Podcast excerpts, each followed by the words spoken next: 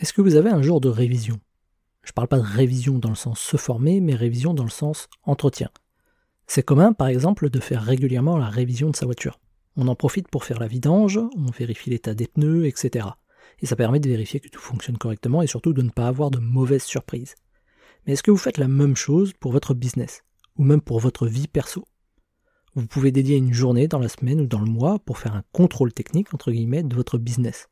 Est-ce que tous les liens sur votre site ou vos réseaux sociaux fonctionnent? Est-ce qu'il n'y a pas une mise à jour à faire quelque part? Faire un petit check un peu régulier comme celui-ci, ça permet d'anticiper les problèmes, corriger ce qui peut l'être avant que les galères arrivent et donc éviter les imprévus.